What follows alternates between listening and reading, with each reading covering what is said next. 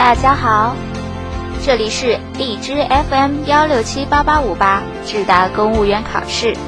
我是麦西，麦子的麦，西边的西。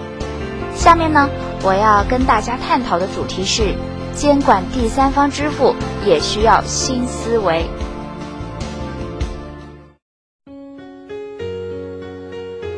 央行七月三十一日晚发布《非银行支付机构网络支付业务管理办法》，向社会公开征求意见。征求意见稿甫一发布，就在网上引起了轩然大波。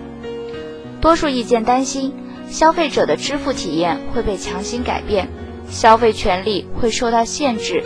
理财渠道会被堵塞，担心进而隐隐指向了更深的层面。央行制定的新规是不是过于注重维护传统银行利益，而对互联网金融的创新发展产生抑制作用了呢？新思维与旧思维碰撞，新市场与旧市场碰撞，是近年来金融领域的常态，也集中反映到了这份意见稿当中。孰是孰非，这需要多个层面分析。第一个层面。是第三方支付该不该监管，能不能与金融创新之间完全画上等号？近年来，以第三方支付和网上理财产品为代表的互联网金融发展得如火如荼，与具有较少受到行政干预的发展环境有直接关系。相较传统银行体系而言，互联网金融更有进取心和创新能力，为消费者提供了更多的选择。但客观的讲，互联网金融发展的再好，前景再广阔，也不应成为央行监管的法外之地。一方被监管，而另一方不被监管，只会造成新的不公平，并增加金融系统的风险因素。还要看到，根据现行规定，第三方支付企业不具备吸收存款和发放贷款的职能，而目前第三方支付机构有明显的银行化倾向。尽管这种倾向受部分公众欢迎，也有利于倒逼传统银行转型，但从管理者角度讲，不受巴塞尔协议、存款保险制度等约束而有银行职能，安全只能靠支付机构自身信用支撑，不能说不是一个风险源。第二个层面，应该监管和该怎样监管不是一回事儿。这份意见稿之所以引起争议。是因为其中确有许多不尽如人意之处，比如第三方支付是互联网金融和电子商务的基础，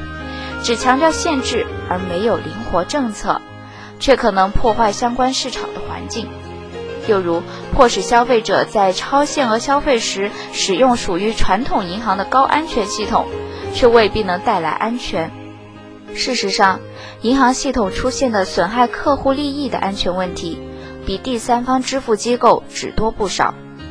再如，要求综合账户要面对面的方式核验身份，或者采用五种以上的验证方式进行交叉验证；消费账户需要三种以上的方式进行交叉验证。这重现怎么证明我就是我的繁琐管理哲学中。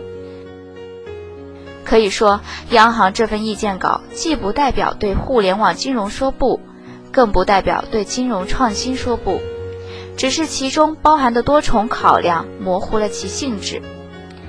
防止金融系统风险甚至反洗钱，维护银行主流的支付和清算体系，通过给第三方支付定性赋予互联网金融一定空间等，都在其考量当中。对这些考量的权衡和引起的争议，折射出市场发展与管理思路的不契合。如何弥合分歧？市场行为别拒绝合规管理，管理思维多强调一些创新，这便是对争议最好的回应。文章来源：《京华时报》，作者：尔小。